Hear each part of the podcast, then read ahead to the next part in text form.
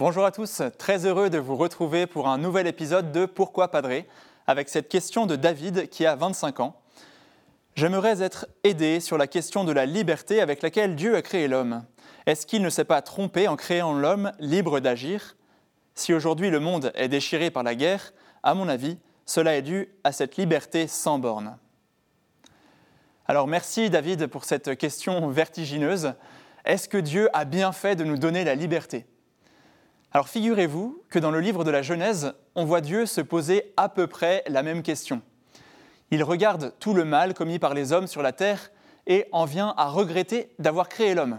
Seul Noé trouve grâce auprès de Dieu et Dieu va faire alliance avec lui, avec sa liberté justement. Les mythes grecs, quant à eux, sont aussi remplis de cette conscience d'une quête de liberté de l'homme qui peut aller jusqu'à la démesure.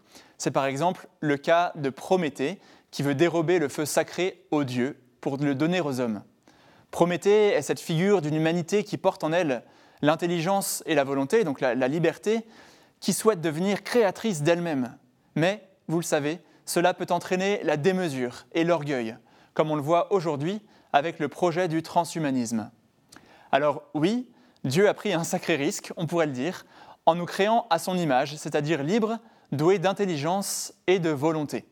Comme vous le dites très justement, si le monde est déchiré par les guerres, cela est dû à l'injustice des hommes et aussi à leur liberté pervertie qu'ils utilisent pour dominer les autres. Mais si la liberté nous rend capable du pire, elle nous rend aussi capable du meilleur. Elle nous rend capable d'aimer, de nous mettre au service des autres, de créer des œuvres magnifiques et de donner sa vie aux autres.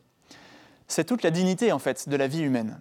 Dieu nous a créés libres car il voulait que nous retournions à lui librement, non pas comme des machines ou comme des animaux, mais librement par amour et à la lumière de notre intelligence. Alors, cher David, n'ayez pas peur de la liberté, c'est un don magnifique qu'il nous faut cultiver chaque jour. D'abord en accueillant ce que nous sommes, ensuite en choisissant le bien, puis en y restant fidèle, et cela pour notre plus grande joie.